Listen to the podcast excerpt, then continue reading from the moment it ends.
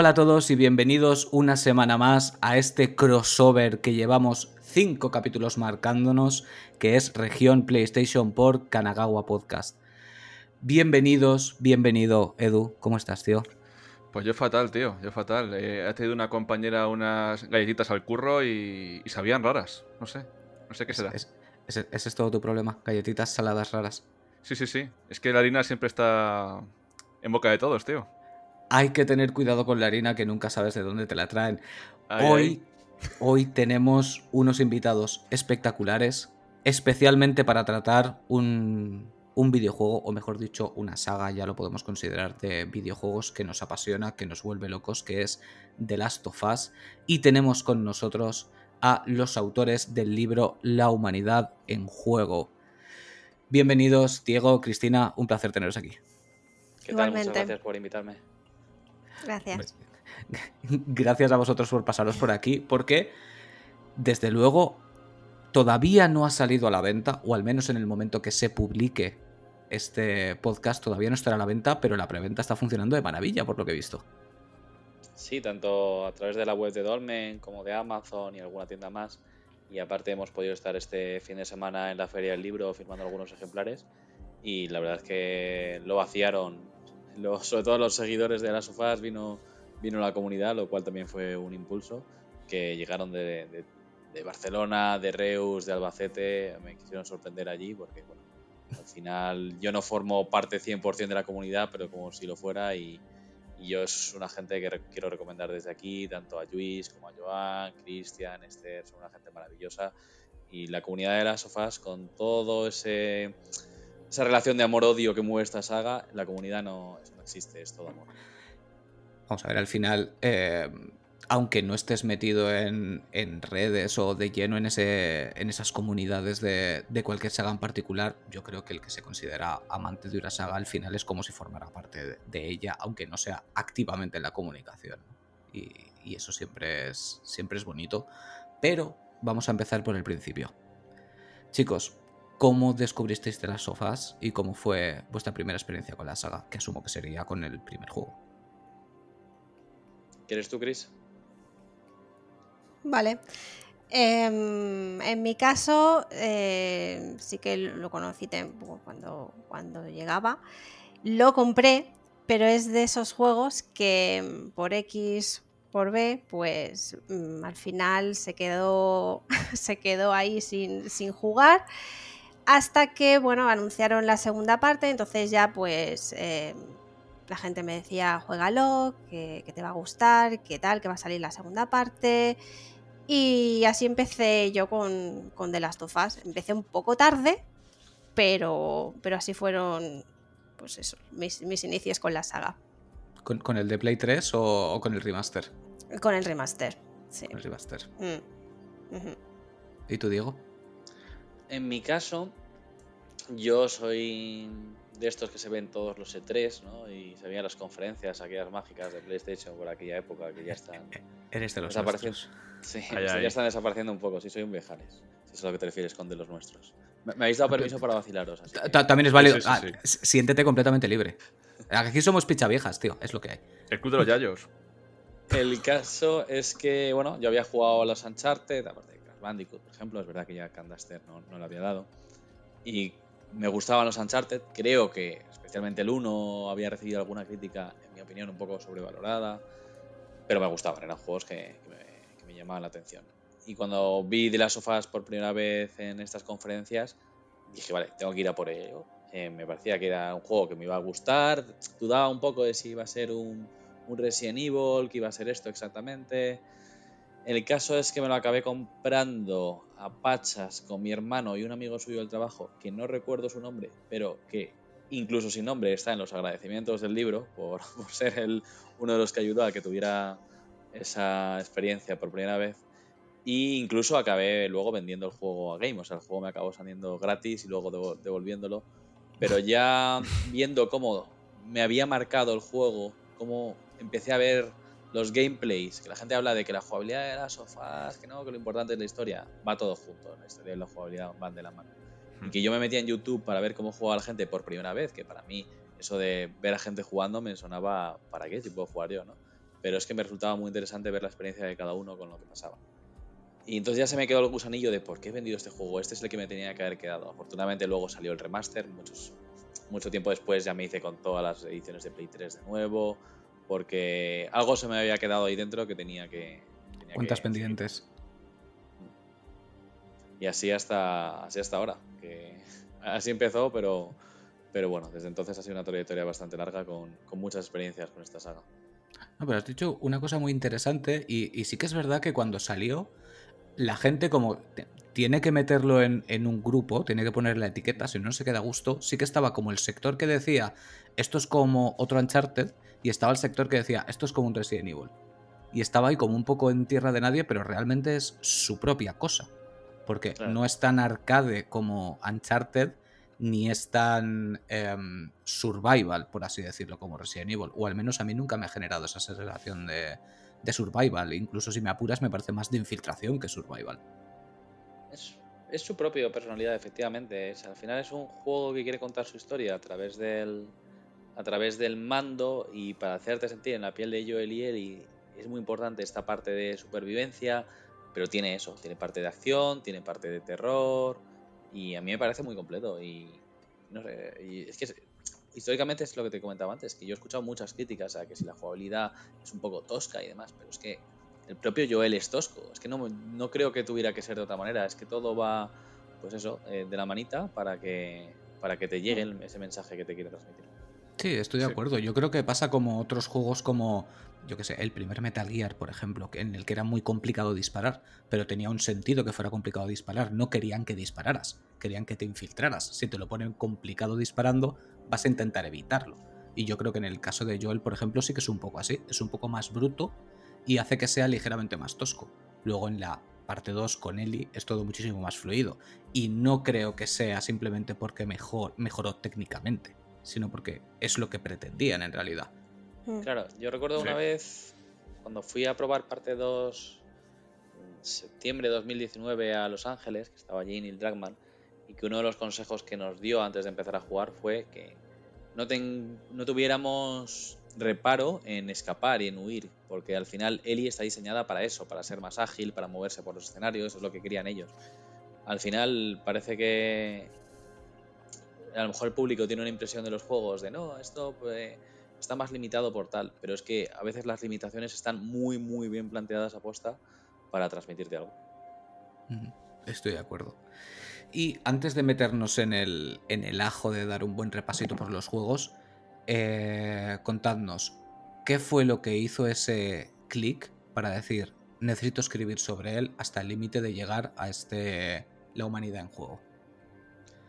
El clic en concreto, bueno, yo O siempre... conjunto de... Sí, sí.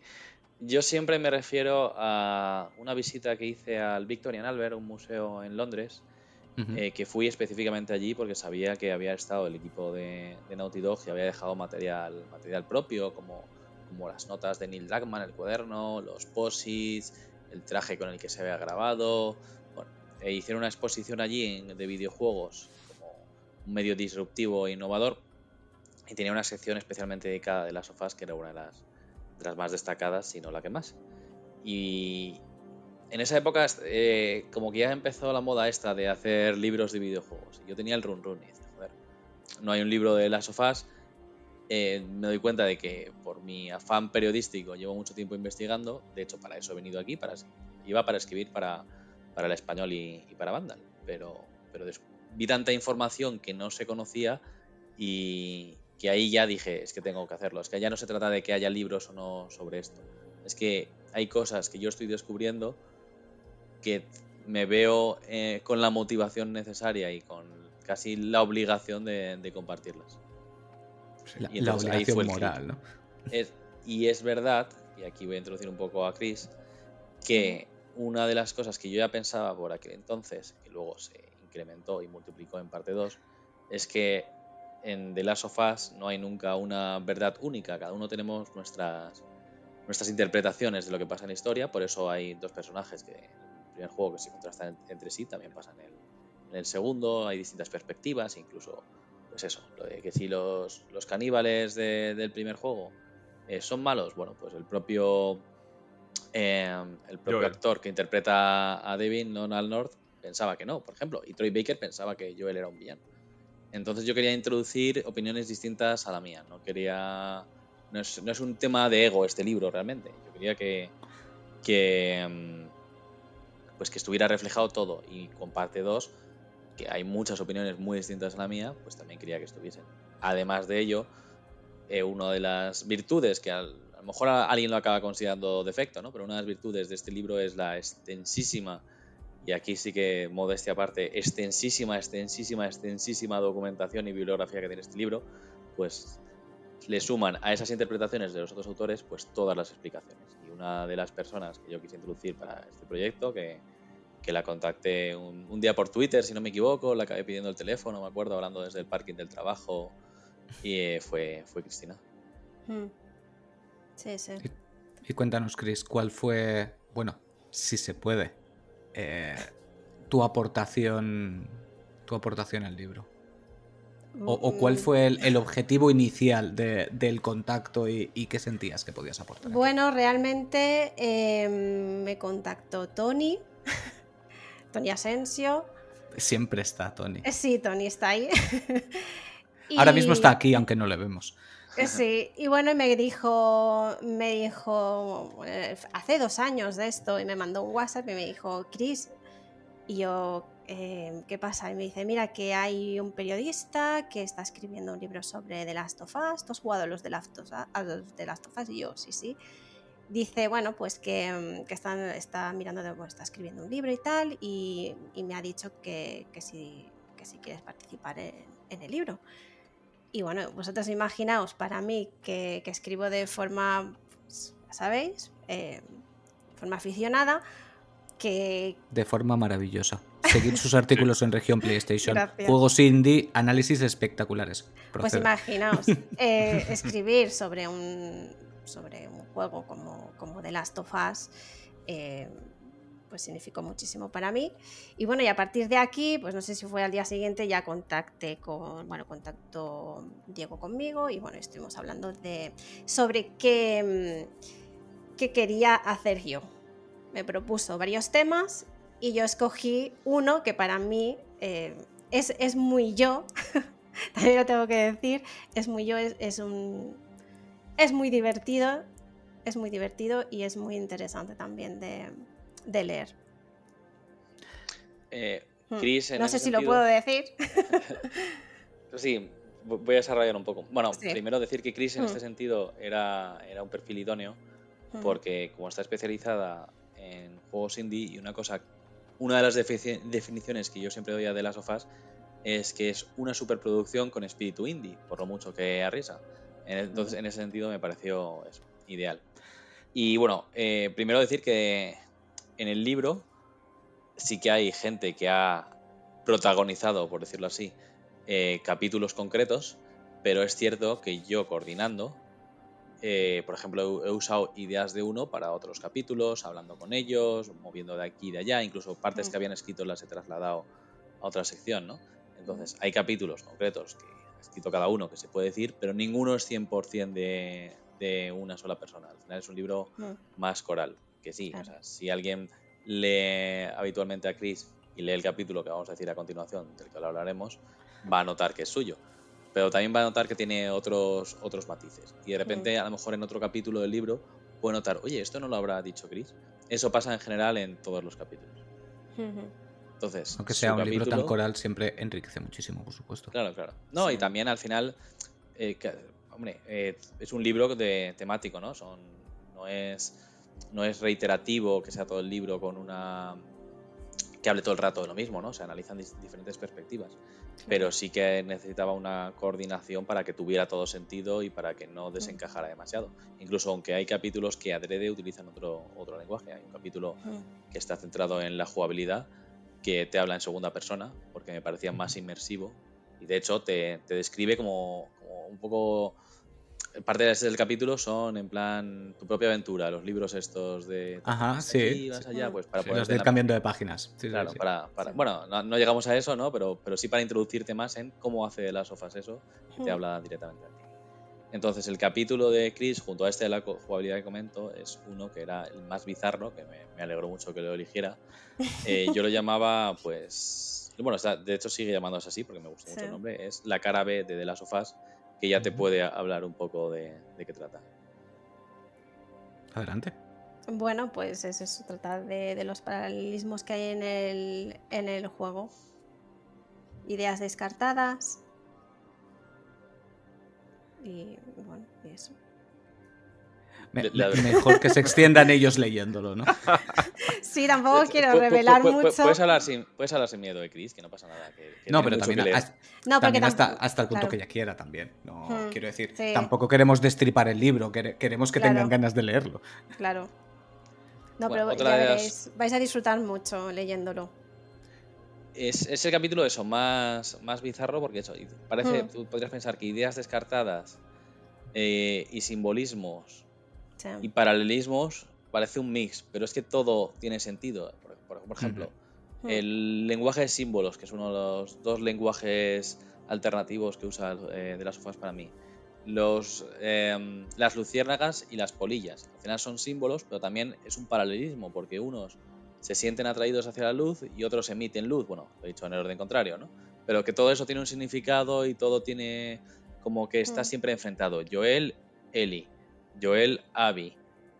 Eli, Lev. Son un montón de, mm. contrastes y de, y de dualidades y de mm. dicotomías que, van a, pues eso, en la misma dirección que, los símbolos, que, están muy reflejados, por cierto, en la portada del juego de, de María MG. El tatuaje de Eli tiene un significado, el reloj de Joel tiene significado mm. y pues eso, qué significado incluso tiene la naturaleza tomando el control sobre esos ladrillos que son una construcción humana que es absolutamente todo lo contrario, ¿no? de las sofás al final es eso, son los contrastes y es algo que en ese capítulo se trata muy, muy en profundidad. Pues, hablando de estos paralelismos y dicotomías, me ha venido a la cabeza cuando estuvisteis hablando de, la creación del libro, de las ideas que tuvierais cada uno, este tipo de cosas, ¿os disteis cuenta que tuvierais alguna opinión completamente contraria acerca de las tofas en algún tema? No. No, no. En su caso, no, porque. Mm, porque, bueno, hay. Lo, digo porque es, un, es una saga que se, se presta a opiniones súper dispares. Entonces siempre me parece interesante cuando dos personas sobre un mismo juego, un tema concreto, una escena, un algo, tienen una opinión completamente contraria y ambas son válidas. No, o sea, que muchas veces es que no, en este caso no era tanto contrarias como complementarias. Mm. Porque, em, mira, Neil Druckmann siempre dice una cosa que, que si tú has interpretado eso, es perfecto y vale igual la propia opinión del que lo interpreta que la de Neil Druckmann y su intención. Entonces, muchas veces no es contrario. Eh, por ejemplo, si hay otros autores que son más de uno de los teams, vamos a decirlo así, ¿vale? Uno de los famosos teams Eli, Team Abby. Yo he llegado a un punto en el que no soy ninguno de los teams. A mí, si hoy me decís vosotros, eh, Edu, que yo qué sé, que es de un team, yo le voy a decir que soy del otro para solamente para llevar la contraria porque tengo los argumentos de los, de los dos lados, ¿no? Pero, pero sí es verdad que hay autores que de una manera, que piensan de una manera respecto a temas más graves, más serios, por así decirlo, y, otros de otra. Pero es que las dos, las dos vertientes son correctas. Entonces, eso de decir que son contrarias. Sobre el papel, teoría sí, pero en la práctica luego acaban siendo. Es cuestión de perspectiva, ¿no? Es que al final hemos ido mucho con, con ese mensaje de las sofás, nos hemos acabado metiendo tanto que no están tan en contraposición, hmm. sino de que forman un todo. Claro, y el libro al final tampoco te dice qué es lo que tienes que pensar, sino que te da unas pautas que ayuda a comprender los personajes y la historia. Entonces ya tú a partir de aquí tú ya eliges, pero que no te dice qué es lo que tienes que creer. No, Ahora, aún así, ni siquiera creo, no sé si estaréis de acuerdo, que en ninguna parte estás eligiendo nada. Quiero decir, parte de la, de la magia de esta historia, a mi mm. parecer, es que todos tienen su verdad. Entonces, tú al interpretar este juego también tienes tu verdad. Quizá me he expresado mm. mal al decir que tenéis opiniones contrarias. No, sino simplemente ese, ese tema ah, ah. que es divertido de debatir porque cada uno tiene su punto de vista, y, y- y se comparte o se pelea o lo que tú quieras. Hmm. Ahora que te he dicho la respuesta bonita, Carlos, no te imaginas las guerras con alguno de los autores. Ya, bueno, sí. Sí, sí, sí, sí. Yo siempre Team Joel, ¿eh? O sea, yo con Joel a muerte. Tengo WhatsApps ahí puestos en favorito para, para publicarlos cuando sea necesario, ya verás. Sí, pues si en algún momento ponen un tuit completamente contrario y dicen, no, no, no, no, tú has dicho que Joel era un bastardo, ¿sabes? Ahora Sí, no sí. te retractes. No, pero sí que es verdad que la, la gente tiende a, a posicionarse mucho en este tipo de historias y defenderlo férreamente cuando dices, vamos a ver, si creo que la, la base de todo lo que te están planteando es que cada persona estaba teniendo su verdad y eran verdades que se chocaban. Claro. Una, una preguntita que estoy pensando yo. ¿Habéis cambiado el- vuestra forma de pensar con las diferentes rejugadas al juego? No con las, yo con la primera jugada parte 2, ya, mira, mi crónica, mi análisis de, de parte 2 empezaba diciendo que, que soy una persona de- de distinta, no mucho, tampoco vamos aquí a, a decir que, que me ha cambiado y que, y que ahora soy, yo que sé, muchísimo mejor persona, pero sí un poquito. Y que cualquier obra tenga ese efecto en ti, yo Hmm. creo que ya es de aplaudir. A mí no me ha pasado con, con ningún libro, con ninguna película, con ninguna serie, con ningún disco. Es que muchas veces a- tendemos a hacer solo la comparación de los videojuegos con los pues eso, con las películas y yo quiero ampliarlo todo además con ninguna obra de teatro. Y sí, sí me cambió. Eh, yo le decía, mi crónica empezaba diciendo que eh, yo le decía a un amigo medio en broma, medio en serio, eh, que yo era un ser vengativo. Y después de jugar a parte 2, eh, no he vuelto a usar esa frase. Te, lleva a la conciencia de que la venganza solo lleva a más sufrimiento, sin Mm. más. Sí, sí. Yo, yo sí que es... pasó. Dime, dime. Di- di- No, no, di Chris, adelante. No, que a mí me pasó mm, algo parecido, pero que yo cuando ya terminé, o sea, cuando te jugué ya el parte 2, eh, yo ya sabía muy bien, eh, pues eso que habéis comentado sobre el tema de, de la violencia, pero sí que es verdad que es un juego que una vez ya lo has jugado, em, van pasando los días y tú sigues dándole al coco pensando en los personajes, en por qué hicieron eso, por qué actuaron de esa forma, cómo hubiese eh, actuado yo. Eh, eso, supongo que esa es la, la magia de, de The Last of Us, ¿no? Un poco que... Madre mía. Soy, soy mejores personas que yo, ¿eh? Porque yo a, a muerte con Eli. Yo soy Team Dina, Yo- que ¿Sabes se mantiene al margen. Eh, Lo, lo de Team Eli, es que también al, al principio yo creo que el- es muy fácil decir, oye, que no, que Abby también tenía razón. Y, y yo lo digo. Mm, Pero Team Eli, oye, que tiene malo ser fiel y ser leal a tu familia. Si al- si- que- que- oye, eso también, Claro. tiene, ta- también tiene mérito. Por Mm. eso creo que los, que los- siempre que los dos, los dos argumentos son válidos. Y Sí. respondiendo un poquito más a tu pregunta, porque nos hemos centrado en parte 2, pero sí hay una cosa que además tratamos mucho en el libro, que es eh, cómo los padres han acogido este juego. Hay gente que lo ha rejugado después de ser padre el primer juego y que le- la su perspectiva. es muy, muy diferente. O sea, cómo recibe ese juego es muy diferente. Yo no tengo hijos, así que no puedo opinar, pero sí que he visto muchos casos que están citados, gente hablando con Troy Baker de que tuvo que dejar el juego durante meses porque acababa de tener un hijo después de la- Sí. del prólogo. Y, y también, pues, otra cosa que comentamos es que el juego se, se hizo en un momento en el que los desarrolladores y los jugadores eran, no, no digo, no voy a decir empezaban a ser padres, pero sí que estaban en ese punto en el que ya empezaba a ser algo más mayoritario, ya está alcanzando tanto la industria como, como los propios participantes de ese sector una madurez que les llevaba a eso. ¿no? Entonces es un Mm. videojuego de padres, padre a padres. Y Sí, sí que es ya, cierto. ten- tendré que volver a jugarlo si en algún momento tengo un hijo para, para experimentar también esa sensación Mm. que tanta gente ha dado por buena y, y de una manera tan bien argumentada que, que es indiscutible. Es verdad que no me lo había planteado yo. Claro, normalmente la, la gente un poquito de, de nuestra generación, incluso un, un poquito más para atrás, cuando llegó de las tofas ya estábamos en los 30 y, y era Mm. fácil que, que pudiéramos ser Mm. padres en ese momento o estar a punto de ser padres. Yo en mi caso no lo soy, pero por, por edad podría haber cuadrado perfectamente, ¿no? Llegar a ese punto de madurez ideal para ese juego. Eh, tengo una pregunta también que me imagino vuestra respuesta. Iba a decir una pregunta quizá controvertida, pero es que parece que con cada pregunta que se hace de las tofas puede parecerlo porque la gente es un juego con el que salta con una facilidad tremenda y, me hace mucha gracia. Em, yo cuando salió el tráiler de la segunda parte, ese primer tráiler inicial que nos pilló a todos un poquito de sorpresa, creo que fui de los pocos que pensó, no, no, no, lo toquéis más. Está perfecto tal y como está. A mí me encantaba la parte 1 con su Left Behind. Me parecía una maravilla, me parecía un cerrar de círculo. Y, sentí en aquel momento, puntualizo, en aquel momento, que no era necesaria una segunda parte. ¿A vosotros os pasó o fuisteis de los que lo, abrazaron directamente con, los brazos abiertos? Mm, yo creo que sí que era necesaria una segunda parte. Desarrolla, por favor.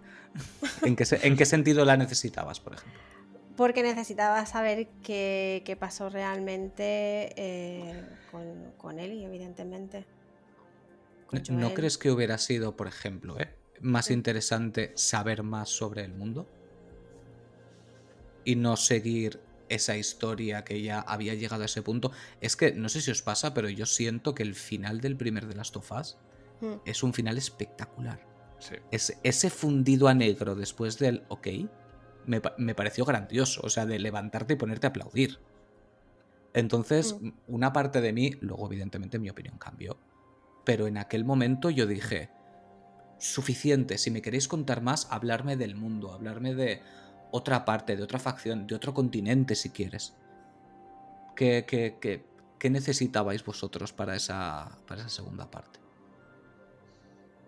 en mi caso, bueno, primero no estoy muy de acuerdo con, hacer historias de las sofás que no tengan que ver con los personajes principales. Porque al final, bueno, de las sofás es, es, una obra, porque ya para incluir la serie también, em, es una obra que trata sobre el ser humano, pero lo hace a través de Joel y Ellie, incluso aunque en la segunda parte Joel tenga otro, otra función, por así decirlo, ¿no? Pero sigue siendo. Pero, está ahí igualmente. El eje central que mueve, que mueve todo lo demás. Tengo la duda de cómo lo harán en parte 3. Entonces, de las sofás son sus personajes, son, son lo esencial. La historia es lo de, lo de menos. Y buscar otros personajes tienen que estar en conexión con, con ellos mismos, a mi parecer. Tengo muchas dudas de si sale parte 3, que yo creo que acabará saliendo, cómo lo van a hacer para que eso siga en la dirección que ellos mismos ellos mismos han dado. Respecto al final de, del primer juego, de cómo me dejó a mí, yo es que cuando hacen un juego así, me fío. Yo no sé, hay gente que, que se cree mejor, mejor crítico, mejor periodista por ser más, no, no digo que sea tu caso, ni mucho menos, ¿eh? pero por ser más negativo, por ser más, más escéptico, ¿no? Pero joder, unos creadores que son los que más, más van a querer a su obra que, eh, que se animen a hacer algo así, que, que, han arriesgado con el primero, que vuelvan a arriesgar, que encima pongan a una chica protagonista, mm. que, que, joder, que no, es, no, es, fácil en esta industria muchas veces poner a una chica de protagonista, se ganan todo mi respeto para, para seguir adelante. ¿no? Entonces, lo que te decías del final del primero, que me voy por las ramas un poquito, me pasa mucho con de las ofensas. Me he disculpado de antemano antes de empezar el. no, no, no, no, no lo hagas, eso que nos gusta aquí. Pero bueno, el caso es que el final del primero, mira, ahora ha vuelto, ha vuelto a pasar con la serie. Hay gente que le encantó. Hemos revivido lo que vivimos hace 10 años. Hay gente a la que le ha encantado el final del primero y hay gente que dice, pero que, me han dejado aquí con qué pasa a continuación, o sea, qué mierda de final es este. Ha pasado exactamente lo mismo. Y lo que pasó con parte 2 es que, como también tuvo muchas críticas, unas muy válidas, otras totalmente inválidas por intransigentes y otras que directamente ni, estaba, ni lo habían jugado, lo que pasó con parte 2 es que la gente se olvidó de, que el primer juego también recibió muchas críticas, como ha recibido ahora, por ejemplo, el final de la serie. Decían que eso, que estaba incompleto, que, era, que pretendía mucho más de lo que conseguía. Y, de las sofás es eso, de las sofás es intentar ser valiente, intentar arriesgar, llegar mucho a cierta gente y no preocuparse de gustar a todo el mundo. Y de las sofás es para mí como espíritu Kurt Cobain, ¿no? Espíritu Nirvana, de prefiero ser o amado o odiado, pero, pero no lo indiferente. Y. Bueno, o al menos, perdón, lo que Kurt Cobain vendía que era, porque Kurt Cobain también tenía una doble personalidad ahí. No, tenía sus problemitas, sí, tenía sus mm. problemitas. Sí. No, a ver, yo lo, lo, planteo más que nada, no, no es una cuestión de, de, de, analista ni de escritor, ni mucho menos, porque yo, de hecho, ni siquiera lo soy. Nosotros no dejamos de ser dos personas que hablamos de videojuegos bajo nuestro gusto y nuestro punto de vista, sino simplemente porque yo muchas veces tiendo a, a, ser conservador con obras que me gustan mucho, pero conservador en el sentido que no me gusta que las sobreexploten. Te pongo un ejemplo fácil. Ahora mismo acaban de anunciar otra parte, por ejemplo, otra parte más de Persona 5, que dices, ya basta, dejar de explotarlo. Estaba muy bien como estaba, no es necesario más. Y a pesar de que Naughty Dog es uno de esos poquísimos estudios con los que puedes tener confianza ciega, porque sabes que hagan lo que hagan, lo clavan, y habiéndome previamente callado la boca con Uncharted, porque Uncharted es de mis sagas favoritas. Y cuando anunciaron el 4 yo dije, no, por favor, ¿por qué tenéis que hacer un cuarto? No la jodamos. Y luego se convirtió en mi favorito. Em, con The Last of Us me pasó igual. El primero me pareció tan perfecto que no consideraba que fuera necesario. Y en una cosa sí que no, no estoy muy de acuerdo. Has dicho que sacar un, un siguiente era, mm, era arriesgado y con The Last of Us se arriesga mucho. Yo pienso que no yo pienso que Naughty Dog, simplemente por su nombre y simplemente por la potencia que tuvo el primero, súper bien merecida, sacar una segunda parte no era ningún tipo de riesgo.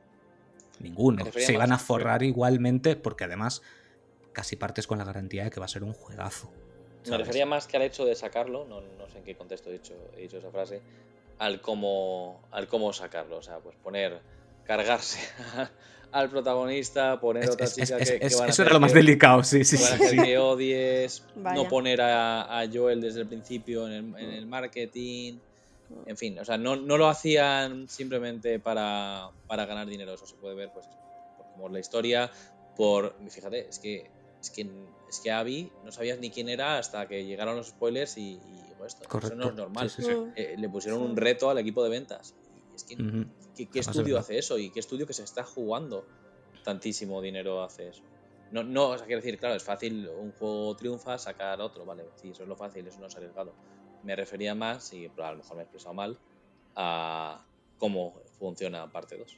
No, no, también es para generar el, debate divertido, porque al final lo, bueno cuando estás hablando con gente que ama los videojuegos es que sabes que el debate va a ser bueno igualmente. Va, a tener chicha rica. Pues yo digo una cosa, no, os digo una cosa, si, hubieran sacado el 2 solamente con, con Abby y con Lem, y hubiesen sacado la tercera parte, que hubiera sido la parte de él y yo, él hubiese empezado tal y cual, yo creo que a la gente hubiese gustado también esos dos personajes, ¿eh? Se hubiese enamorado al momento uno. Porque te he dicho antes que yo soy team de Ellie, pero que entienda las motivaciones de Ellie no signifique que no le haya cogido cariño a Abby. Que parece que siempre estamos en contraposición.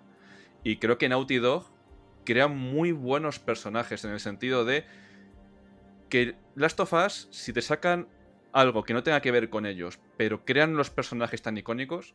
Mira, fijaros, eh, tema Uncharted, cuando sacaron el legado perdido, que cogieron a Joel y, a la otra chica, Dios mío, o sea, todo el mundo no se fiaba, es que no va a salir Nathan Drake. Qué juegazo legado perdido. Eh. Eso es. Es, maravilloso. Es maravilloso. Ojalá hubiera sido más largo.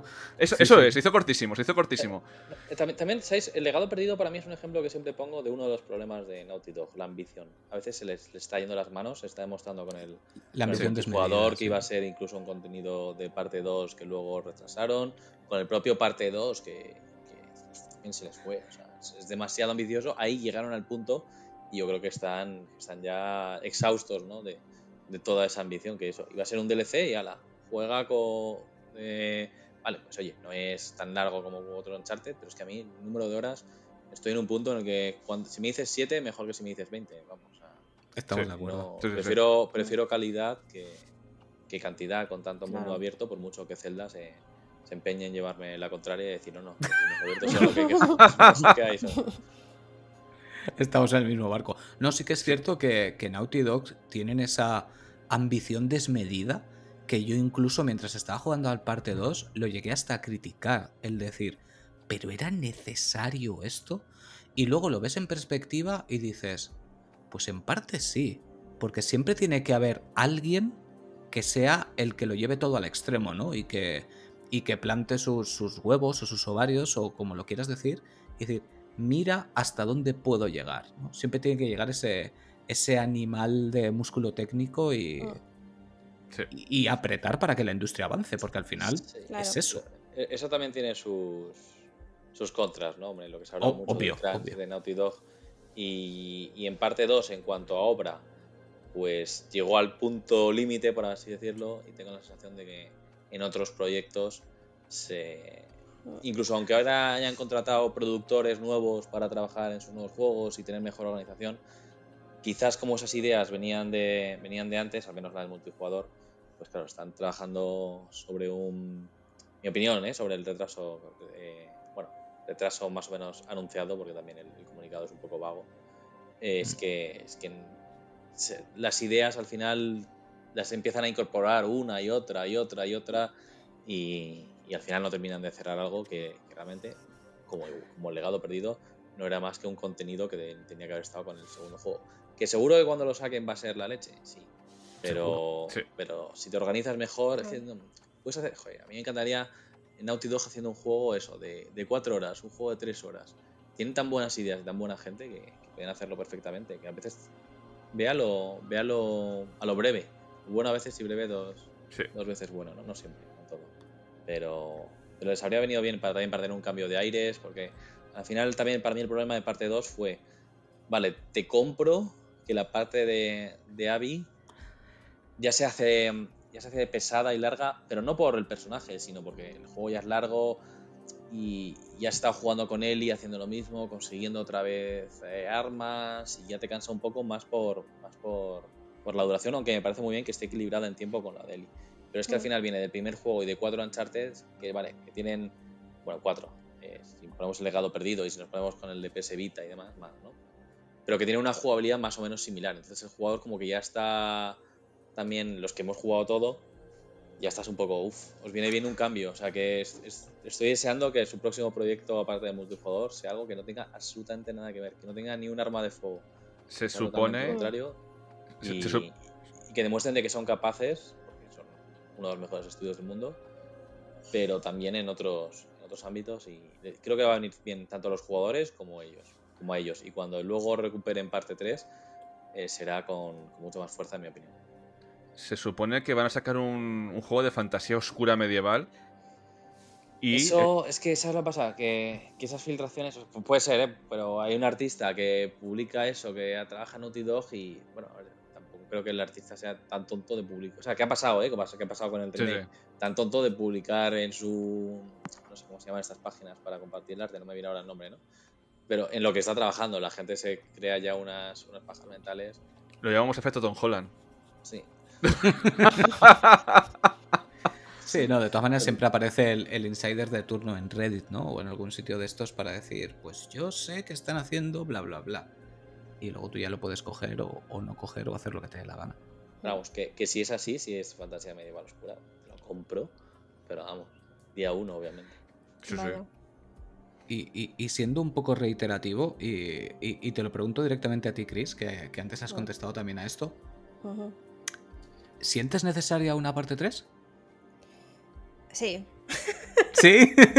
¿Sientes o te apetece saber más? Me apetece saber más, obviamente, claro. Y que se queden ya en el 3, que finiquiten aquí, que no la alarguen más, claro.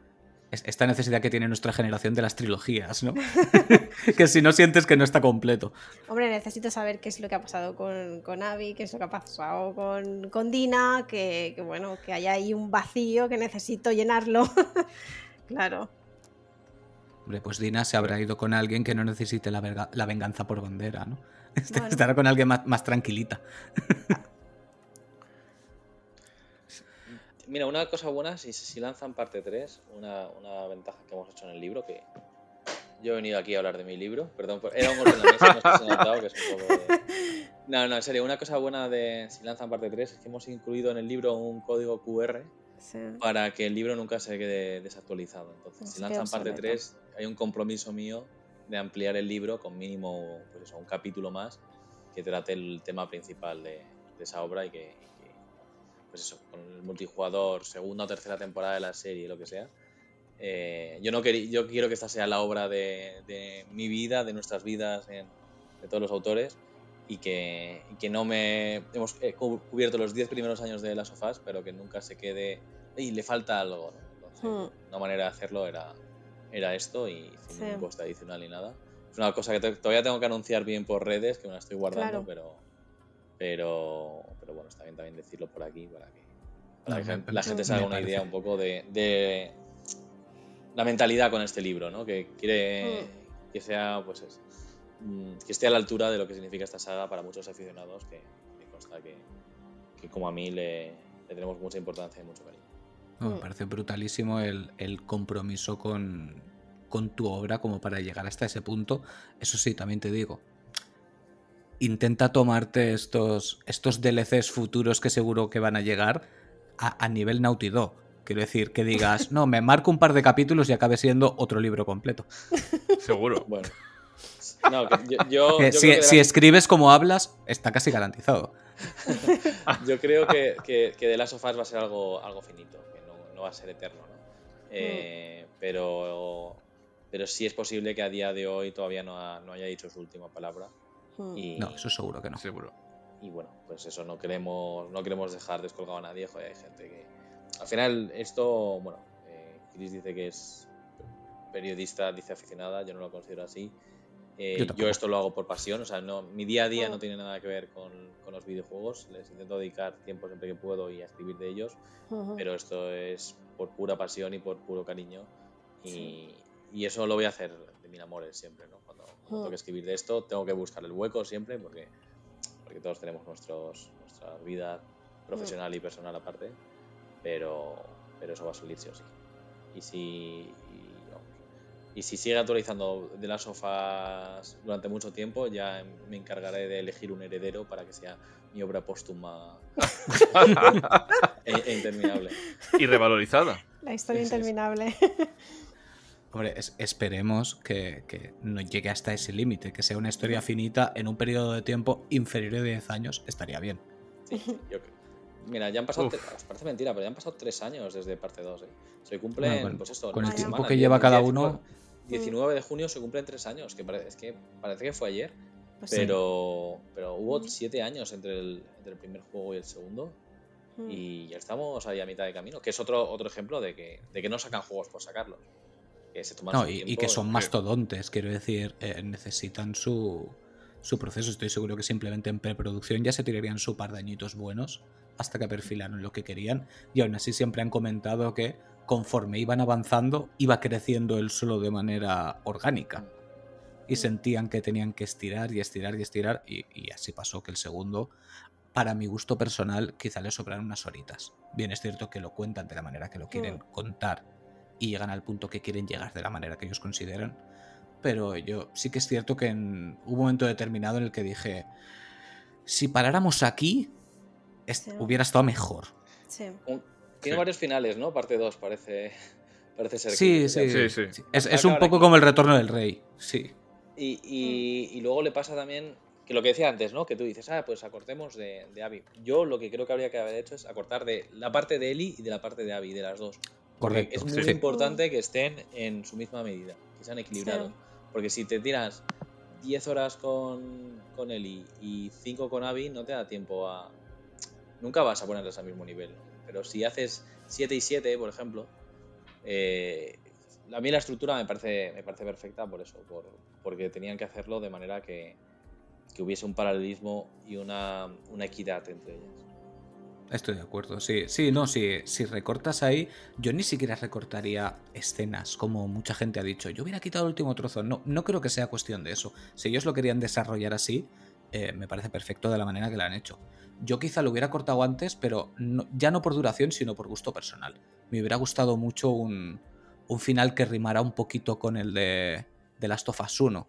Yo, por ejemplo, siempre, siempre digo que hubiera molado mucho en el momento que están Eli y Dina en casa, que, supieran que algo ha pasado y que Dina le preguntara, ¿vas a ir? Y ella le dijera, no, y se hiciera un fundido a negro. No así en plan cabrón, como si fuera el primero. ¿Quieres un paralelismo como los que cuenta Chris en su capítulo entonces? Ah, Pues no sé si Chris ha dicho eso, la verdad. Os prometo que todavía no lo he leído. Chris habla mucho de los, de los paralelismos en su capítulo. Por ejemplo, el que has hablado del Sí. paralelismo entre, mm, entre el final del 1 y tu final imaginario del 2, ¿no? Pero al final, por ejemplo, el, el Mm. final del 1 y el principio del 1 no dejan de ser la cara de la hija de Joel. Aquí no me Sí. está viendo la gente, pero estoy poniendo en- entrecomillado, ¿no? Y- Sí. y, y- y has hablado también de que, te- que de dónde recortarías. Pues mira, para que te das una idea, eh, la isla de los, de los serafitas Sí. Iban a ser más días y la acabaron, lo acabaron recortando. Es algo que, de nuevo, y perdón, pero es que son muchos años sin poder hablar del libro, está contado también en el, en el- en el capítulo de ideas descartadas de, Mm. que ha hecho Chris de la, de la cara B. Pero soy el único que piensa. A mí no me pareció que el final del 2 estuviese cerrado, ¿eh? Yo, en mi cabeza,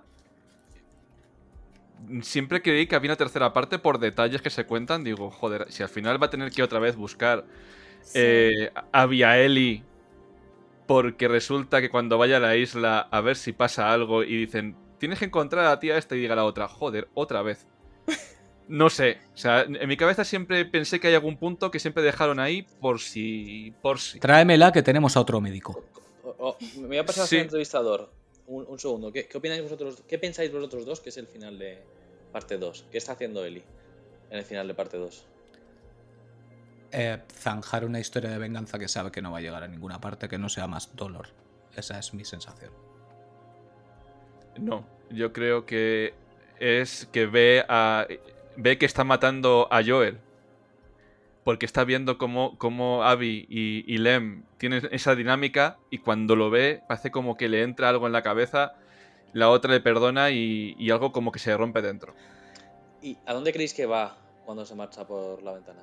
Que se la ve desde la ventana, quiero decir. Yo creo que ni siquiera lo sabe. Eso es. Yo creo que simplemente es un, vale, acabo de destrozar toda mi vida, a ver a partir de ahora qué hago. Pero vamos, te lo puedes llevar al punto que quieras, te lo puedes llevar al punto de voy a intentar recuperar a Dina o te lo puedes Mm. llevar al punto de en el primer árbol que vea que parezca cómodo me ahorco. Porque realmente cualquiera de las dos cosas podría ser completamente válida. Mm. Todo lo que decís Pero... Dime, dime. es- es- está muy bien. O sea, que todo lo que decís es, perfectamente válido. Eso es lo que yo creo que, que Mm. es lo mejor de, de ese final, que igual que el de Totalmente. 1, es un Claro. paralelismo con el principio de- del juego en el que se ve a Joel limpiando la guitarra y aquí se ve como Mm. está esa, esa guitarra y sale y bueno, luego hacia la ventana, el foco y demás. Eh, Mm. Luego hay teorías de eh, por qué Ellie en ese momento tiene o no la, la pulsera, que le Pulsera. regaló Dina, que a lo Sí. mejor pueden dar o no una Mm. pista. Y a mí este tipo de finales me, me gustan. O sea, no. Yo tengo un problema. que- que- el- mi problema es que fui fan de. de- uy, soy fan de Kingdom Hearts. Y cuando la gente se puso a teorizar de Kingdom Hearts 2, me las creí todas y no acertó ninguna. Entonces yo ya no me creo ninguna teoría. Yo ya no, me niego a teorizar. Vale, escucho, digo, pues vale, vale, vale. Pero no, como que no compro ninguna. Ya, ya harán los desarrolladores lo que crean, lo que quieran. Mm. Porque entre, entre Kingdom Hearts 2 y Matrix 2, que la gente decía que la había entendido, y luego ninguno había entendido esa película, yo ya dejé de, de pensar a dónde van a ir, qué van a hacer con Matrix 3. En fin, yo. Es que no, no sé, no, no, no soy. te lo digo en serio, es como un defecto. Ya no soy capaz de, de plantear mis propias ideas sobre qué, sobre qué va a pasar, porque, porque no, no sé, como que mi cabeza no me permite usar ese tiempo. Que, que me encanta, ¿eh? me encanta escuchar lo que dicen los demás, pero, pero no soy capaz yo de elaborar una, una idea propia en ese sentido. A mí lo, lo que me pasa en ese sentido es que cuando, como he dicho al principio, cuando son obras así de potentes, me gusta que me dejen pensar a mí. Quiero decir, Mm. no todo es necesario que volvamos para darle una explicación más profunda o seguir ahondando en ellos o con el primero ya sentí que era suficiente el haber vivido esa historia con ellos y con el segundo me pasó igual. Ese, ese viaje de Eli que se ve al final yéndose hacia el vacío, podemos cada uno tener una teoría distinta, van a ser exactamente, como bien he dicho, distintas y todas completamente válidas, y no tienen por qué explicarnos qué es lo que ha pasado. Quiero decir, ellos mismos te están mostrando que Ellie ha perdido una parte de sí misma en todos los sentidos. Vaya. Tanto en lo psicológico como en lo emocional, como en lo físico, que ahí tenemos Claro. la metáfora de la guitarra que, más claro, agua. En el momento que se va, correcto. En el momento que se va, piensa lo que quieras. Porque como hemos dicho, es tan fácil que vaya a ahorcarse como que vaya desesperada por Dina a recuperar lo que ha perdido. Hmm. Entonces, ¿necesito saberlo? No. ¿A una parte de mí le apetece tal? Pues quizá, no te digo yo que no, pero no, deja de, no dejará de ser su visión y a veces me gusta ser yo el que llene los huecos, igual que los llené cuando acabó la primera parte. Y, me gustaba ser yo el que los llenara. Quizá es, yo qué sé, yo leo muchísimo y es manía de lector, ¿no? De, de llenar esos huecos que no estás recibiendo. Pero bueno, volvemos a las mismas absolutamente todo es válido. Eh, no nos engañemos si sale la tercera parte. Voy a ir con los dientes por delante. es, un hecho. Me quejaré probablemente y diga, joder, ya sacaré una tercera parte. Eh, ¿Cuándo salen las reservas, por favor? Sí, sí. Pero, pero ¿qué, tiene este juego? Que estamos grabando el podcast. Mm, tengo pendiente que va a salir el Final Fantasy XVI. Tengo el Street Fighter. Tengo un montón de juegos y me están dando ganas de jugar otra vez a la parte 2. ¿Qué tiene? ¿Qué tiene este juego? Porque es que yo no, yo no puedo buscar ninguna fórmula para lo que me hace sentir. No puedo, no puedo. Eh, me he pasado el juego 40 veces, eh, tuve acceso a la parte 1, al remaster, remake este, me lo, me lo fumé, tengo ganas de jugar al 2, me he visto la serie cuatro veces, es que no entiendo... No entiendo cómo conecta también con nosotros. No sé, van a pasar otros 10 años y vamos a seguir hablando de este juego. Por los productos... ¿Tú qué crees? No, tú mismo, tú mismo. No, no, no, no, no. Dale, Chris. Yo, yo, tengo mi teoría, eh, pero quiero, yo, quiero escuchar Yo creo que es precisamente eso, ¿no? El que empatizas con, con todos los personajes. Yo creo que es eso. Sí. Creo que He salido el libro, está claro. No. Es... Eh, no, pero es fácil que seas como seas, mm. hayan varios con los que empatices, no necesariamente con todos. Claro, sí, y que tampoco hay buenos ni tampoco hay malos. Es. Matices. Así, de esa manera te puedes sentir identificado con todo, sí. Yo iba a ir en, esa misma línea.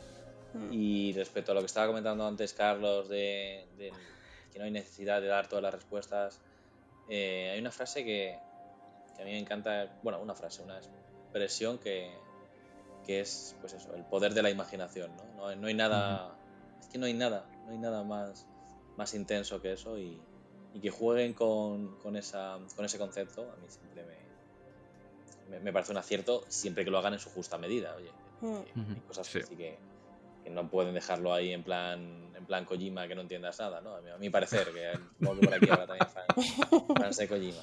Pero que yo soy fan, pero. Sí, sí, sí. si todos somos fan. Con matices. ah, no, yo soy de Kojima, soy fan sin matices. soy fan a secas. El caso es que, que eso es hay una frase de Cory Balrog, de, creador de, bueno, el primer God of War de 2018 y ahora de, el segundo está más o menos el productor, que es historia sencilla, personajes complejos. Y a través de esos personajes complejos, que esa frase luego la ha acabado repitiendo Neil Druckmann, ¿no?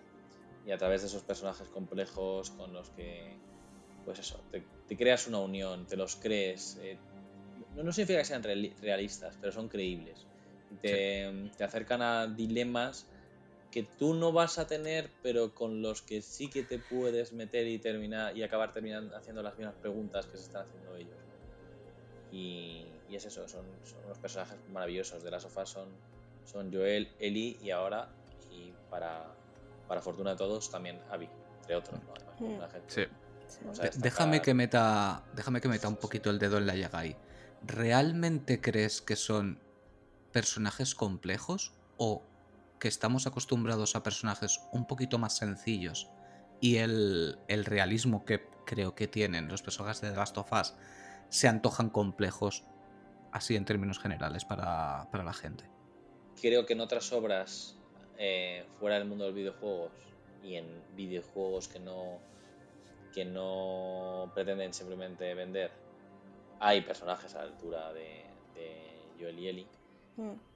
Eh, pero efectivamente en el mundo de los videojuegos es, más escaso y estos están muy bien hechos tanto que diría que hay una serie de HBO hace poco que, que ha triunfado incluso entre los seguidores de, de, las series de televisión. ¿no? Tiene unos personajes que de por sí son son muy buenos, no diría que son los mejores de cualquier medio, es, más, que probablemente ni siquiera sean los mejores de los videojuegos, pero la unión entre ellos sí y la unión de quien juega con ellos. ¿Por qué? Porque The Last of Us transmite su historia muy bien a través del, del mando, porque te, el mando sirve para, en el primer juego, unir a Joel y Ellie, eh, superando obstáculos, cómo Ellie va siendo más capaz en combate, cómo te ayuda a pasar por cierto, saltando cierta verja, tú la ayudas a ella, ya te ayuda a ti pasando por debajo de un sitio en el que tú no cabes, y todo eso va uniendo a los dos personajes y te va uniendo a ti a ellos. Y en el segundo juego, primero te mete en a full, porque bueno, hay gente que sí que, que acababa rechazando lo que hacía Ellie, que también también ha, pasado, pero yo estaba totalmente embarcado en su viaje de violencia hasta que realmente llegó un punto y, bueno, presionando el cuadrado contra mm, en el hospital cuando te bueno, en esta sala en esta sala roja, ¿no? Cuando, mm. cuando tienes que matar ahora no, recuerdo el nombre, me he quedado en blanco. ¿Cómo se llamaba la, chica esta? Me vendrá en cuanto en cuanto acabe el podcast, ya veréis. a, la amiga a la amiga de a la amiga de Abby. Y, y luego más adelante, como te hacen, por ejemplo, pues eso, pelear con Abby contra Ellie, pero todo lo que te hacen controlar a Abby, que estás jugando con ella, que tienes que, tienes que controlarla tú, pues, pues todo eso se hace a través del mando. Dicho esto, yo pensaba que por eso mismo la, la serie tenía un, una dificultad, que no puede usar el lenguaje del videojuego para contar mm. la historia del primer juego, pero han sabido usar sus armas a la perfección y han dicho, oye, esta es la historia, el cómo no puede ser igual, vamos a cambiar parte del cómo, vamos a mantener lo que sí que podamos y, no, no creo que, consiga exactamente lo del juego, pero sí algo muy parecido y en algunos casos mejor, en otros peor. Y la verdad es que, yo era, ahí sí que era un poco escéptico, igual que antes decía que no suelo serlo, con, con la serie sí que lo era un poco, porque bueno, también tenemos un historial de adaptaciones que es para, para arrancarse la piel, la verdad, y aquí hemos Sí, sí. Pues mira, antes, antes de entrar en la serie, que me interesa mucho vuestra opinión también sobre la serie, eh, me gustaría hacer un pequeño apunte que es, muy interesante lo que has planteado de cómo con el propio mando ellos juegan con tus sentimientos, porque precisamente el final del primer Last of Us, ese cambio sutil de los últimos minutos en los que dejas de ser Joel, pasas a ser Ellie, y sin la ayuda de Joel no puedes hacer nada. Él es el que te abre paso, te separa la valla, te, te, precede, ¿no? Me pareció, me pareció brillante ese, ese detalle tan sutil, pero de repente sin él no puedes hacer nada. Y, te pone muy bien en, la piel de él en ese momento y me, pareció maravilloso, la verdad. Una cosa que, siempre, que siempre comenta Neil Dragman es que cuando, bueno, ellos mintieron como bellacos siempre diciendo que no podías controlar a nadie más que Joel con el primer juego, y cuando la gente empieza. Bueno, primero, el primer segundo ya estás controlando a Sara y la gente se quedaba. Ah, tengo que jugar con, con Sara. La gente se queda bastante impresionada, ¿no? Pero cuando le toca el momento de llegar a jugar con Ellie, se dieron cuenta de que la gente jugaba de, de forma diferente, en plan mucho más protectora. Porque eh, quieren, al final es la chica la que han estado protegiendo durante todo ese tiempo y ya le sale al propio jugador, pues eso, ir más a la defensiva, verla como alguien menos capaz, que en parte lo es. Mm pero luego sí que ves que tienes ciertas habilidades con el, con el arco y, para cuchillar con la daga, que incluso es más fácil matar, por ejemplo, a un chasqueador con, con Eli que con, con Joel, ¿no?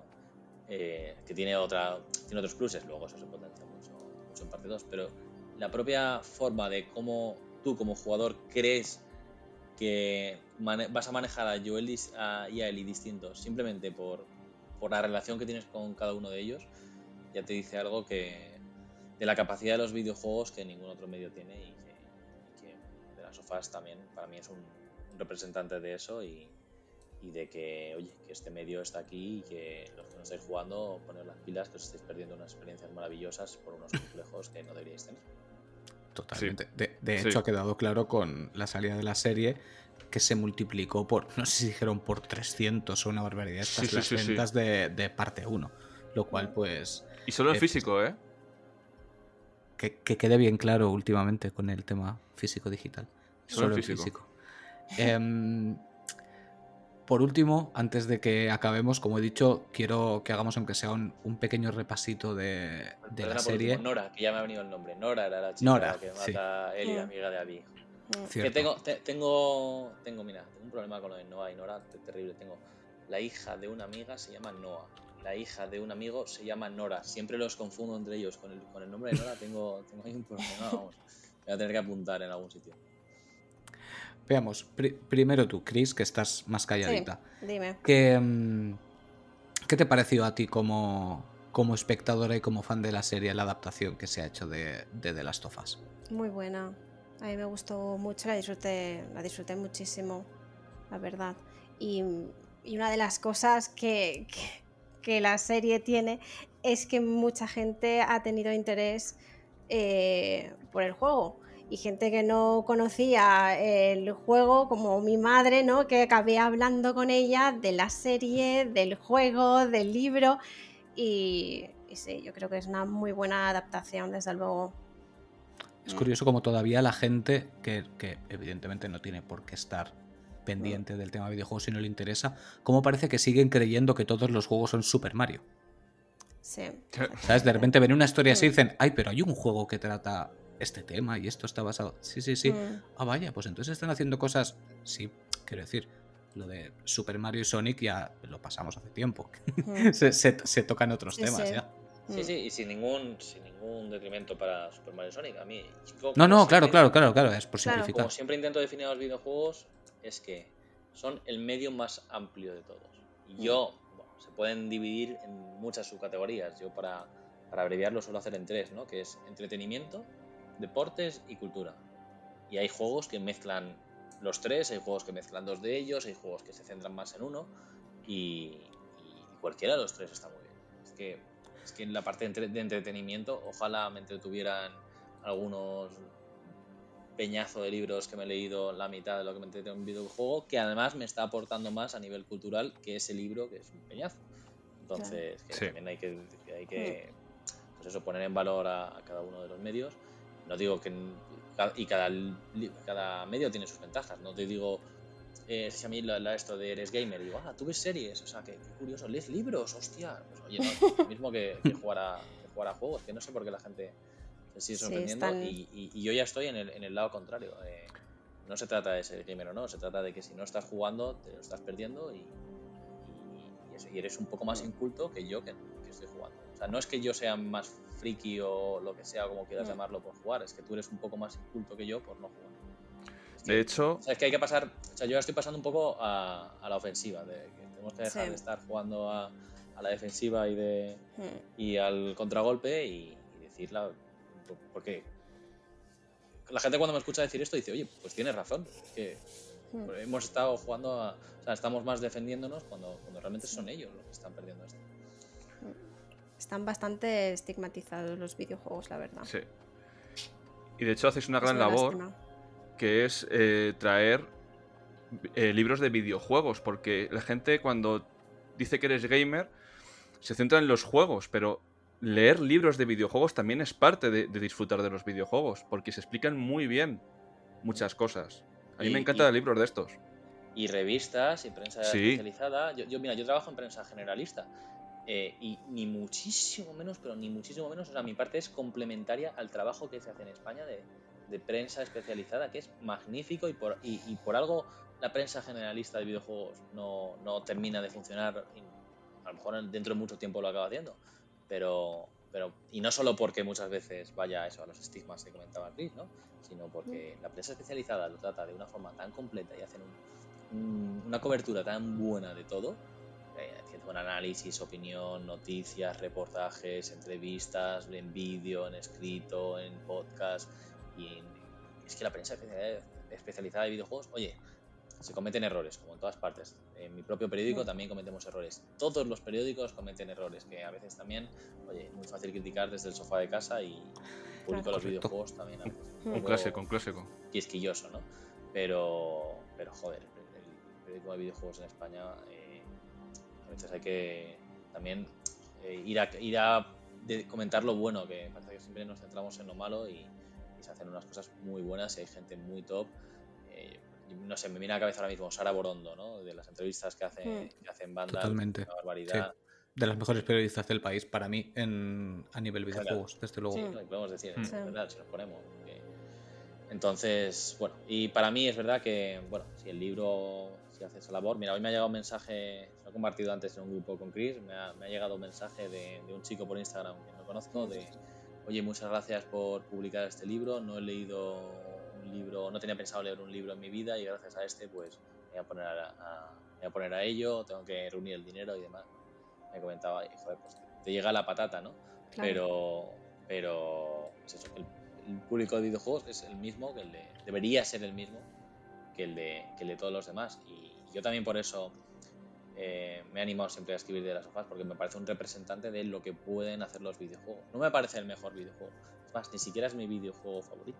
Está entre ellos y me parece entre los mejores, y te hablo a lo mm. mejor de top 2, sino el top 1, ¿no? Para, para mí. Pero, pero sí que me parece el que más puede llevar la bandera de lo que puede significar los videojuegos para, para, el, público general. Y luego aparte es el que, del que más interesante me, resulta hablar. Sí, de hecho yo pienso que videojuegos como The Last of Us son los que van a traer con más facilidad a personas que, digamos, beban de más medios. Yo, por ejemplo, siempre lo, lo digo, lo he dicho un montón de veces en el podcast, que yo me alimento de historias. A mí me encantan las historias. Y aunque los videojuegos son mi pasión, me da igual que esa historia me la cuenten en una serie, en una película, en un libro, en un manga, en un cómic americano, me da lo mismo. A mí lo que me importa es la historia.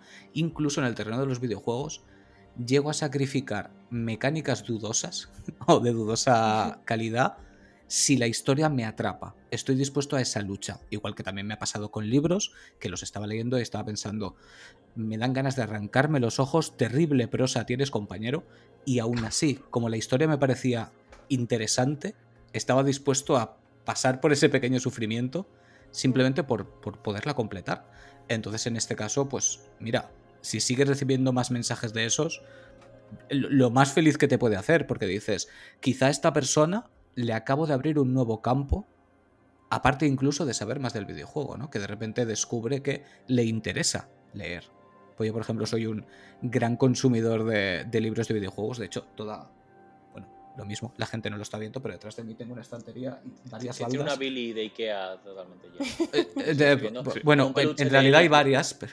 Con un peluche de Eli que le he detectado al segundo dos de entrar en. Sí, sí, sí. Y ahí abajo, ah, lo que pasa es que no lo capto. Tengo uno de. De, de Nier también, de la cabeza de Emil. Bueno, la, cuestión que mm, se escriben aquí libros espectaculares sobre videojuegos, ampliándote la historia, hablándote del desarrollo, sensaciones del equipo, incluso ensayos filosóficos de lo que pretendían conseguir con lo que estaban haciendo. Y a mí son cosas que me, atrapan, al igual que yo soy consumidor de películas en Blu-ray o los 4K que venden ahora, ya no por la película, sino porque veo, perfecto, viene con un Blu-ray extra con 400 horas de documentales. me los voy a comer uno detrás de otro como una bestia. Sí, sí. Um, y, y, joder, tío, no sabes lo que me alegra escuchar que te, que te lleguen mensajes así porque yo creo que es el fin más chulo de, este tipo de proyectos. A mí me ha dejado flipado y sé que esta noche cuando me vaya a dormir voy a seguir pensando en ese mensaje y voy a reflexionar sobre él. Pero, pero, pero bueno, que la verdad es que me con eso me he quedado sin palabras. Mira que en todo el podcast no paro de hablar, pero con este mensaje que no, sé qué decir. Es que si hmm. yo lo he hecho por pasión y si esa pasión le llega a otra gente, hmm. eh, pues, pues, bienvenido sea y yo encantado y, estoy convencido de que no les va a defraudar porque van a notar ese, sentimiento que, hemos puesto todos, ¿no? Hmm. Eh, pero, pero al final no, sé decir si ese, o sea, no, no era uno de los objetivos, ¿no? El objetivo era devolver un poco a, esta saga lo que nos ha dado y, quedarme yo contento y oye, si luego, joder, la editorial se lo ha currado un montón, yo no sé si habéis visto los diseños, ha quedado estupendo, ha quedado precioso el libro con la maquetación. Hemos visto la portada, pero la portada es un espectáculo ya en sí misma, o sea, me parece una preciosidad. Pero bueno, por dentro también os aseguro que, que la maquetación, cómo ha quedado las fotos a doble página de introducción de capítulo, fotillos por allí, cada, cada mancha de cada página es distinta para dar esa sensación de, de caos, de mundo destruido, una, auténtica barbaridad. Si la gente eso la anima a comprarlo y luego encima, yo sé que el texto va a estar, va a estar a la altura. Habrá detractores por eso, porque tenga, yo que sé, muchos entrecomillados. Yo sé que es una cosa que yo he hecho aposta, por ejemplo, porque quería que estuviesen esas explicaciones de, los autores que para unos, tíos dentro de, los videojuegos, que no, que no es marketing el que lanza su mensaje, yo quería aplaudir eso y reconocer eso y decir, estáis diciendo algo muy interesante y que encima va muy con la temática de este capítulo y quiero poner en valor que os atreváis a hablar y que no digáis, no, es que eh, esta habilidad sirve para, cuando le estás preguntando por cuál es el, eh, qué es lo que quiere decir eh, que este personaje hable de su padre y él te empieza a hablar de una cosa que no tiene nada que ver porque es lo que han dicho de Public que tiene que hablar y lo que se ha hablado en el último trailer. Y estos tíos de, de Naughty Dog, que son el estudio que probablemente más presión debería tener, pues oye, pues si se meten en,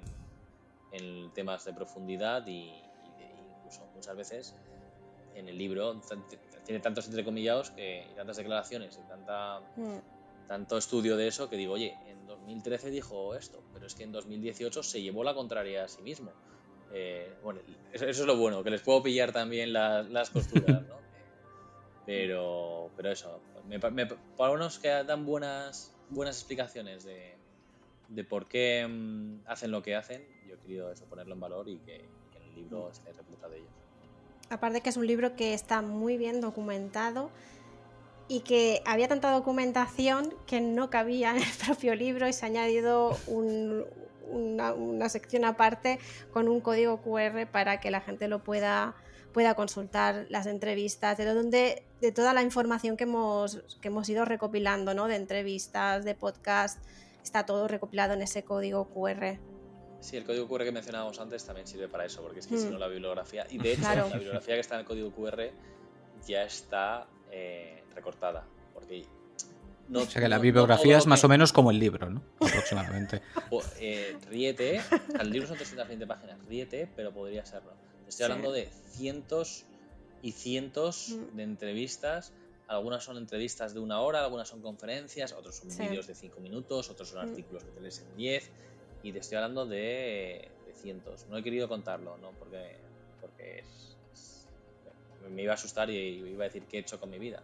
Porque es verdad que sí, que son declaraciones muy interesantes, mm. pero al verte tantas dices, oye, esta entrevista ya la he visto yo, ya la he visto ya, o está mm. diciendo lo mismo que dijo al final, claro, si diesen respuestas distintas para la misma pregunta, que muchas veces también los periodistas lógico, en cientos y cientos de entrevistas que, se repitan preguntas, ¿no?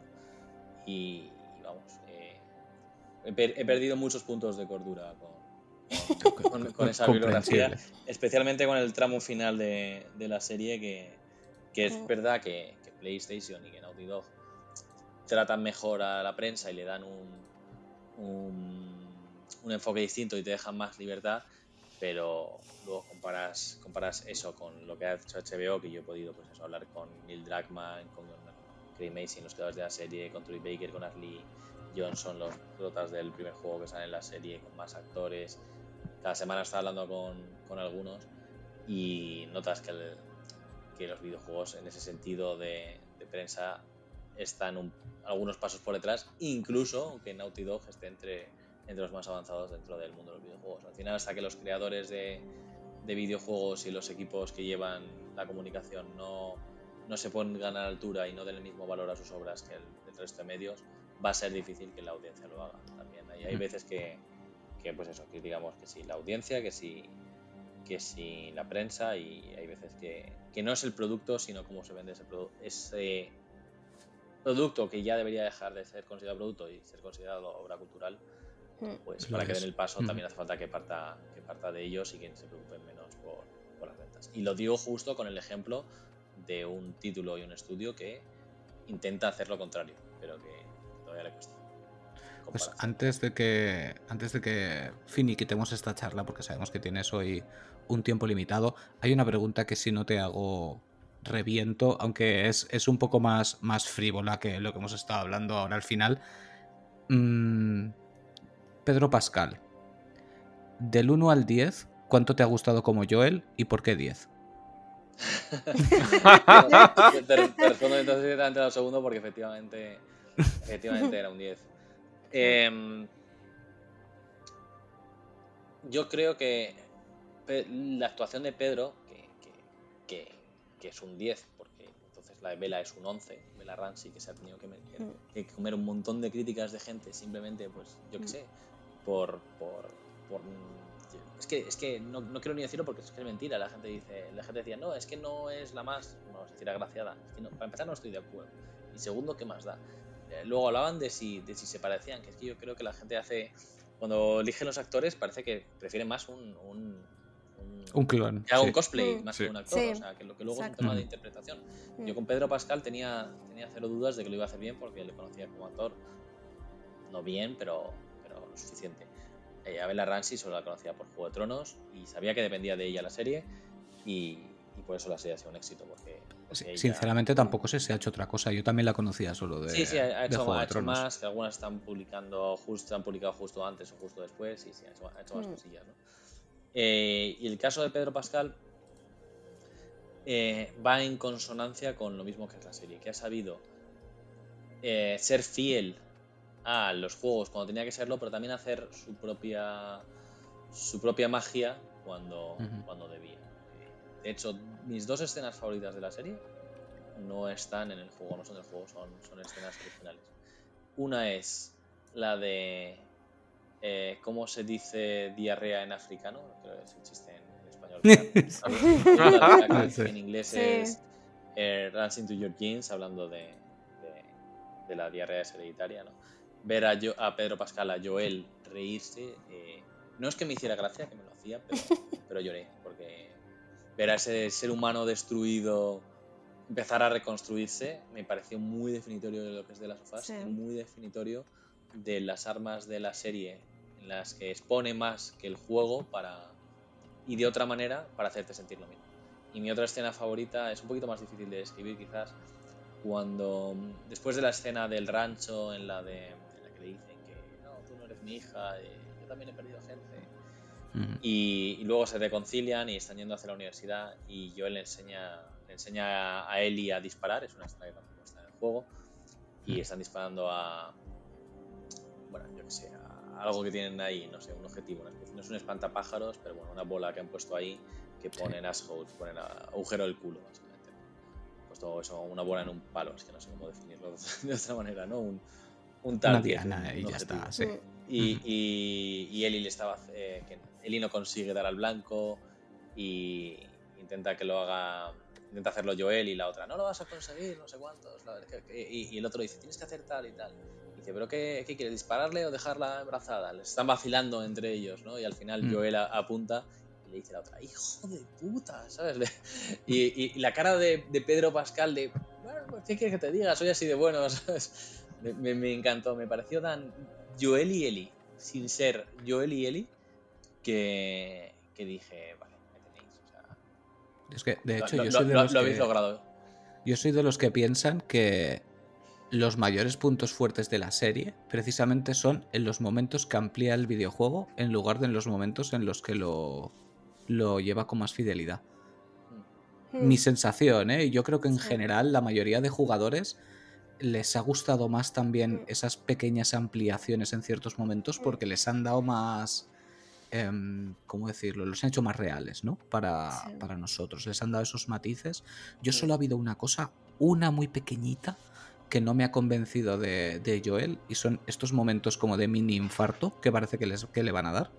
Eso es por ponerle un lunar, ¿sabes? Que es una tontería como un piano. Es lo único que no.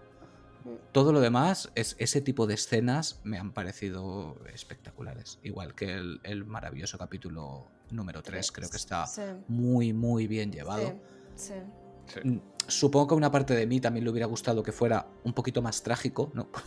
como si eso hubiera sido súper dulce, pero vamos, ese, ese punto trágico que tuvo en el juego mm. original, pero de la manera en, lo que, en la que lo han llevado, me pareció mm. también una, una maravilla. No es mi capítulo favorito, pero está en el top 3, por supuestísimo. A, mí me parece el mejor, pero no es, no es, no es mi favorito. Em, respecto a lo del corazón que comentabas de, de Joel, bueno, primero, respecto al capítulo 3, que el final sea positivo, entre comillas, ¿no? sí. sí, sí, dentro de lo que puede serlo, sí. En The Last of Us, eh, todo lo que van encontrando Joel y Ellie son espejos para, para ellos mismos.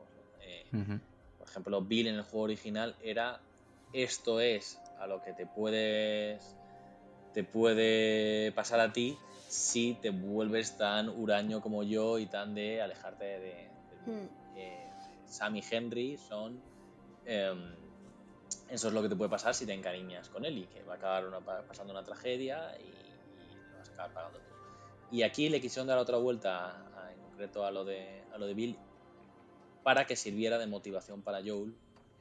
Y era, esto es lo que puedes ganar si te dedicas a proteger. En vez de esto es lo que puedes perder, que sería más o menos lo que pasaba en el juego, esto es lo que puedes ganar. Y eso es lo que en ese capítulo pone en marcha a Joel para, para llevar a Ellie cuando era bastante reticente.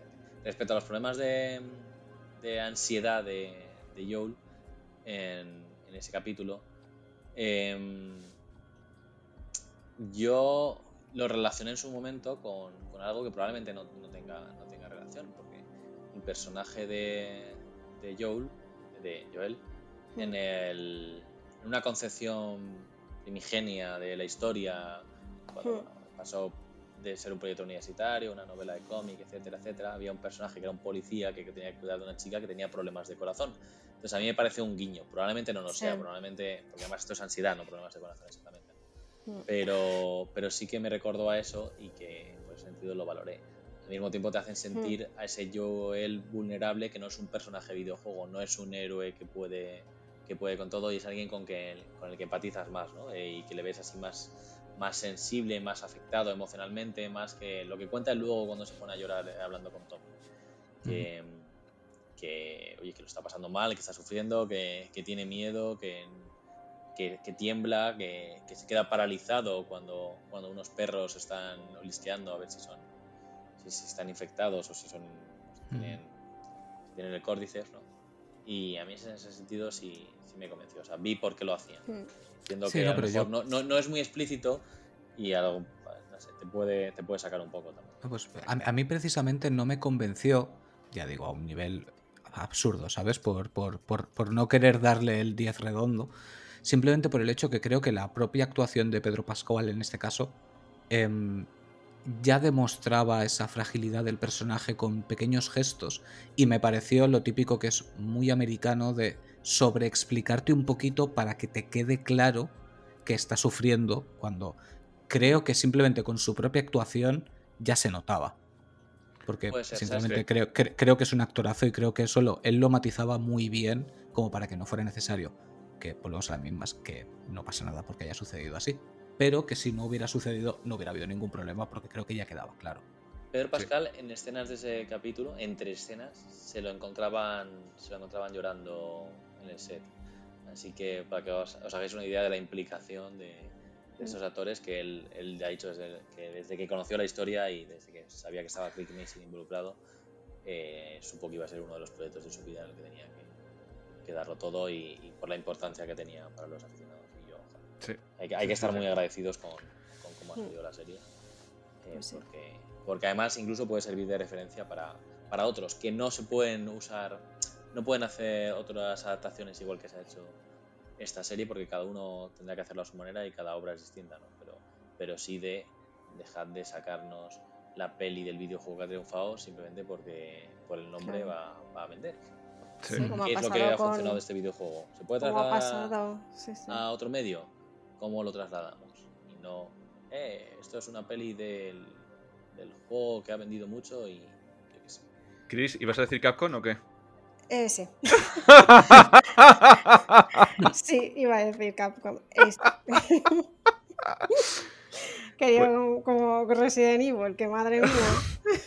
Sí, sí, la, la buena explotación, sí. No, pero desde luego lo que sí que va a pasar a partir de ahora es que yo creo que Pedro Pascal va a ser Joel para el resto de sus días. El, típico papel definitorio que siempre vas a pensar, ah, ahí, está Joel. Y mira que ha hecho papelones, ¿eh? porque para mí también es, es el mandaloriano y... Y de Juego de Tronos y de Narcos. Yo, creo que como le ha llegado tarde en su carrera, no sé si estoy tan de acuerdo con eso. No, le ha llegado tan, tan pronto para que ya te quedes con él de por vida. El tiempo lo irá. Pero bueno, yo lo que sí que espero, y aquí sí que vamos buscando el punto final para no estirarte el día de hoy, que, ya has tenido bastante con lo tuyo.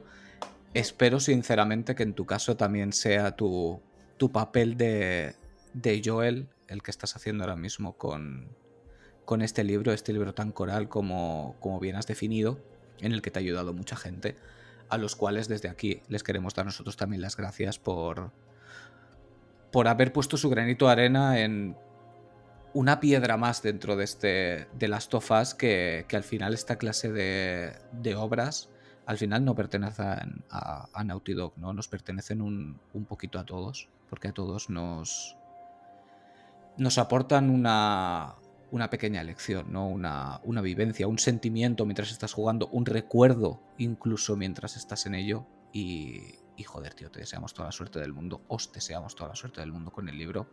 Porque aún. Me estoy emocionando, tío. Aún, aún no le hemos podido poner las manos encima porque, me reitero, está en preventa. Por favor, tumbad las preventas. Creo que ha quedado bastante claro que si este caballero, con las frases que nos han dicho en una hora, ya ha sonado a enciclopedia, imaginaros el libro. Sí, hay, hay, hay, frases que ya, o sea, llevo tan dejando con el libro que hay frases que digo aquí que probablemente estén en el libro, porque la, como que ya van, ya, van, ya van de la mano. Respecto a lo que mencionabas de, de, mi papel de como Joel con el libro, pues mira, te lo voy a comprar eso. ¿Por qué? Porque de las sofás nació... Porque mola un huevo, reconoce. pero escucha, porque, porque, porque va a molar más, ¿eh? le, voy a dar, le voy a dar más sentido a eso. De las sofás, eso, esa idea que decía de, de proyecto universitario, nació como una persona que es el protector y que pasa a ser el protegido y el protegido pasa a ser el, el protector, ¿no? Entonces, si yo he sido el protector con este libro, pues con todos los el resto de autores que los quiero mencionar ahora, eh, Marigones y Jon, Marigones en Twitter, eh, Álvaro Alonso, José Luis Ortega y, y Paula Croft, Paula Saez, ¿vale? Que, que conoceréis, los conoceréis de otros medios, incluso trabajando en uh -huh. compañías. Sí. Si en algún momento yo he sido el, el protector y ellos han sido los protegidos, te digo que ese rol se ha turnado, se ha turnado mucho, aparte de obviamente Cristina, que la, que la tenemos aquí, la, la, hemos dado por hecho, ¿no? Y, y, al final, como lo que decimos, pues eso, que es un libro coral y que, que los papeles aquí se, se, intercambian, es de todos, es verdad que pues, la coordinación me la he llevado yo, pero es que sería absolutamente imposible sin, sin todos y cada uno de ellos, eh, citando más o menos las palabras de Eli en ese, en ese primer tráiler de parte 2, todos. Ay, no los voy a matar, también. pero sí que les voy a creer para siempre. Y así también tenemos todos, todos esos puntos de vista, ¿no? Igual que, que en el propio videojuego y cada uno sentirse inspirado por, por la parte que, que, le toca o por la que se siente más identificada. Cristina, infinitas gracias a ti también por haber venido, por haber participado en este mágico compendio de, de Last of Us y por seguir haciendo esos artículos tan espectaculares sobre videojuegos indie ya te raptaremos para hablar de videojuegos indie. Ya estuvimos vale. a punto, pero. Sí, se, salió mal. Se, se, se, torció la cosa, fue un pequeño fail, pero, pero bueno, vaya. Ya volveré. Volverás y, y, de verdad también os invito a ambos, incluso a, algún otro colaborador del, claro. del, libro, si le apetece, a un día con más tiempo, hmm. extendernos todo lo que queramos en hablar de Last of Us, porque creo que es un, es un ejercicio infinito y, y, a mí me encanta hablar sobre esto, sobre todo porque, como ha sucedido de forma natural, tienden a haber opiniones tan diversas y sobre todo entre gente que las, las ve desde el buen punto de vista y no desde un punto de vista batallero, que ha sido un videojuego que, por desgracia, ha generado más batallas de las que debería, porque la gente, pues, pues es complicada, ¿no?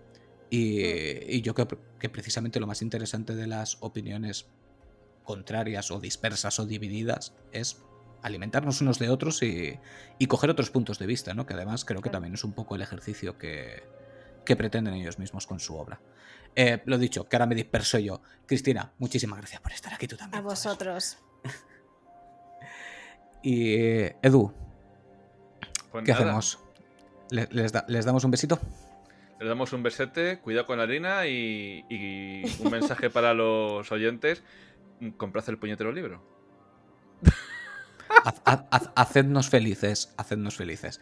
Eh, quiero decir, ya lo han demostrado ellos mismos. El, el producto va a ser es calidad inmejorable, está hecho con todo el cariño del mundo. Eh, con una buena bibliografía de aproximadamente ciento y pico, no sé, muchísimas cosas. Tenéis un QR precioso para verlo y sobre todo y más importante, algo que yo nunca había visto y de verdad me ha parecido flipante, ese, ese QR con el compromiso incorporado de cuando avance más de las tofas, ya sea en serie o en videojuegos, seguirá habiendo contenido para completar ese libro. Tío, Diego, eso me parece espectacular y, mi más sincera enhorabuena porque, joder, pocos, pocos, pocos harían esto. Si no, fuera así, vamos. Pero, pero procura que pueda salir un segundo libro con esa ampliación también y poderle poner un parte 2. Venga. Lo, lo estudiaremos. Lo estudiaremos. Ahí estamos. pues nada, chicos, hasta aquí hemos llegado y nos vemos en el próximo episodio. ¡Chao! Chao.